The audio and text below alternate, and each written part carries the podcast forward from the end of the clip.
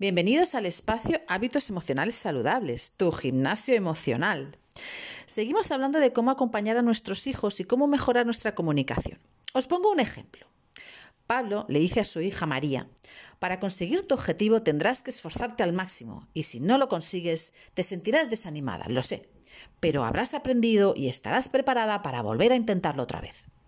Tomás, por otra parte, le dice a su hija Elena, para conseguir tu objetivo tendrás que esforzarte al máximo, pero si no lo consigues ya no tendrás otra oportunidad tan buena y habrás perdido un año.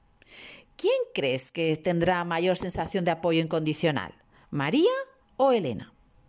Está claro que no hay una fórmula mágica para todos. Tú como madre o padre conoces a tu hijo o hija mejor que nadie y sabes si es el momento en que debes hacerlo soñar y motivar o debes ponerle los pies en la tierra.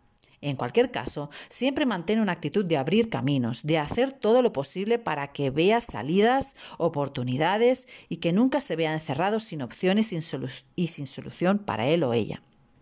Acompañarlos en el momento de frustración, de fracaso y rabia por no haberlo conseguido es de vital importancia para seguir reforzando la comunicación entre padres e hijos. Cuando esto pasa, es posible que tu hijo o hija necesite unos días para recuperar el aliento y procesar lo ocurrido. Calma, deja un espacio. Transcurridos unos días, será el momento para analizar y concretar dónde está realmente el problema, de volver a valorar las alternativas, darle confianza en sus capacidades, sinceramente y desde el corazón, con todo el cariño, para seguir adelante y aprender de los errores. En próximos programas seguiremos dando herramientas para acompañar a nuestros hijos. Adiós.